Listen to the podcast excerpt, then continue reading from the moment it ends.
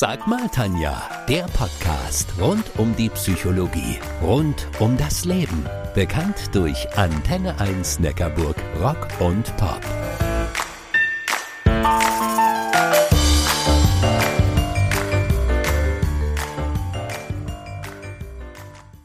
Heute geht's in meiner Sendung einfach nur tierisch ab. Circa neun Millionen Hundehaushalte gibt es in Deutschland.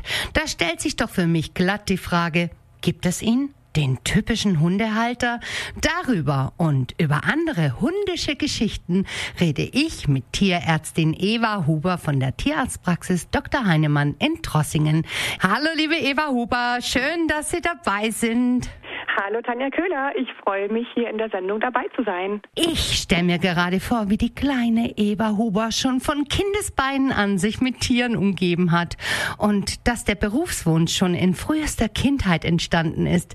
Liege ich da richtig? Ja, genau so war das. Ich habe eigentlich seit ich denken kann den Wunsch gehabt, irgendwas mit Tieren zu machen. Entweder wurde ich Forscherin in meinen Gedanken oder eben Tierärztin und das hat sich schon ganz, ganz früh entwickelt. Also schon im Grundschulalter wusste ich, dass das mein Ziel sein wird. Sie sind Tierärztin in der Tierarztpraxis Dr. Heinemann in Trossingen. Für unsere Zuhörer mal ein paar Daten und Fakten. Seit wann gibt's euch? Die Tierarztpraxis gibt's schon seit 1992. Ich bin seit 2014 mit dabei und somit habe ich das Team der Tierärzte auf drei erhöht. Das ist also mein Chef, der Herr Heinemann, mit seiner Frau. Wir sind vier ausgelernte Tierarzthelferinnen. Eine davon ist in Elternzeit und zwei Azubis sind bei uns. Wie viele Patienten habt ihr insgesamt? Das ist schwer zu sagen. Wir arbeiten ja auch mit Computerprogrammen zusammen und wir haben letzten Sommer tatsächlich die Zehntausender Marke geknackt an Besitzerpatienten. Ähm, wie viele Tiere das jetzt insgesamt ist, lässt sich schwer sagen, weil natürlich auch manche Besitzer mehrere Hunde und Katzen oder auch Kaninchen und Meerschweinchen haben. Äh, Frau Huber, was würde ich denn bei Ihnen sehen? Oh, ähm, gemischt.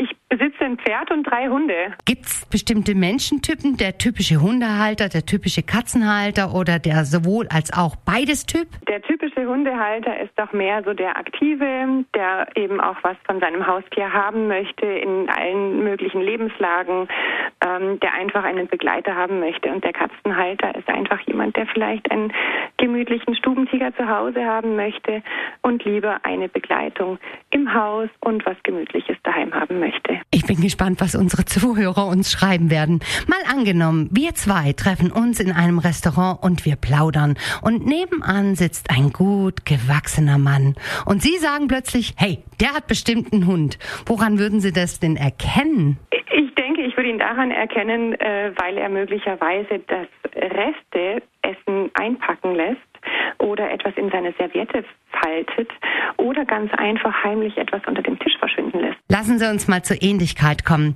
Mein Hund hat, wie ich, eine lange Nase. Stimmt es denn, dass die Hundehalter ihrem Hund ähnlich sehen oder umgekehrt? Finde ja. Man sieht sehr häufig Menschen, die irgendwie eine Ähnlichkeit mit ihrem Hund haben. Und da ist immer die Frage, haben sie die Ähnlichkeit vom Hund angenommen oder umgekehrt? Generell ist natürlich ganz schnell zu sagen, rund ist rund und sportlich ist sportlich.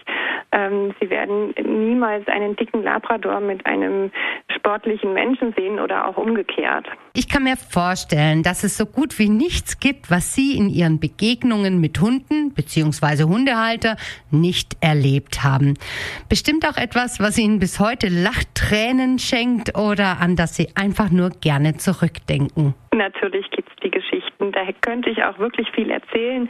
Ich erzähle jetzt eine, da war ich noch eine sehr junge Tierärztin in einer Klinik und ähm, es ist ja tatsächlich so, dass man schon eine Vertrauensperson ist für die Besitzer. Die sehen uns natürlich auch äh, mit äh, ärztlichem Abstand, sage ich jetzt mal. Und da hatte ich einen jungen Mann, der sah auch noch ganz gut aus, mit seinem Hund, der total verstochen war und der hatte sich gekratzt und gejuckt und war völlig außer sich. Und der Mann sagte dann, ja, sie befürchten auch, dass sie sich äh, irgendwie Bettwanzen in ihre Wohnung reingeholt geholt haben, er hätte auch Stiche, ob er mir die denn auch zeigen könnte. Habe ich halt ähm, jung und dumm, wie ich war, gesagt, natürlich. Dann machte er seinen Gürtel auf, zog die Hose runter und stand da in voller Pracht. Die Helferin und ich waren äh, sprachlos. Oh, oh Gott, Hilfe, ein Wurm. Gott, Entschuldigung, dass ich lachen muss, aber damit habt ihr einfach nicht gerechnet. Vor gut einem Jahr habe ich mir selbst einen Hund zugelegt und da gab es schon ein paar Momente, die mich wirklich, wirklich an Rand meiner Nerven gebracht hat. Ich denke da nur an das Stöckchen im Wald, wo wir in Mindeseile zu Ihnen in die Notarztpraxis gekommen sind.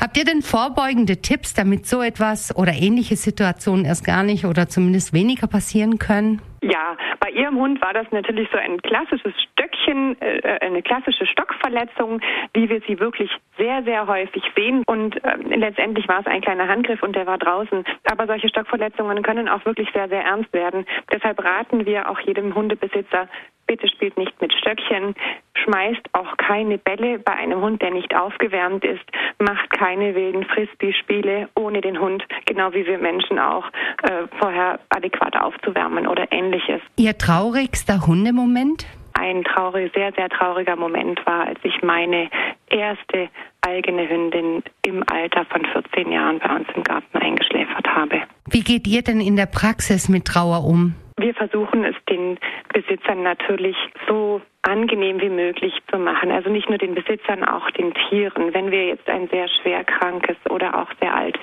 Tier haben, dann sind es sehr häufig Termine, wenn wir das Tier dann einschläfern müssen, die man auch planen kann. Und dann kann man einen schönen ruhigen Raum wählen.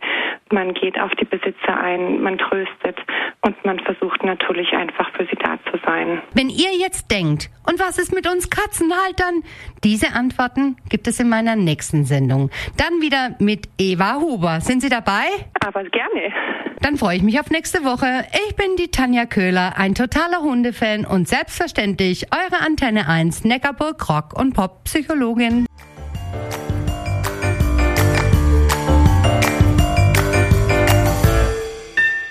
Das war Sag mal Tanja, der Podcast rund um die Psychologie, rund um das Leben.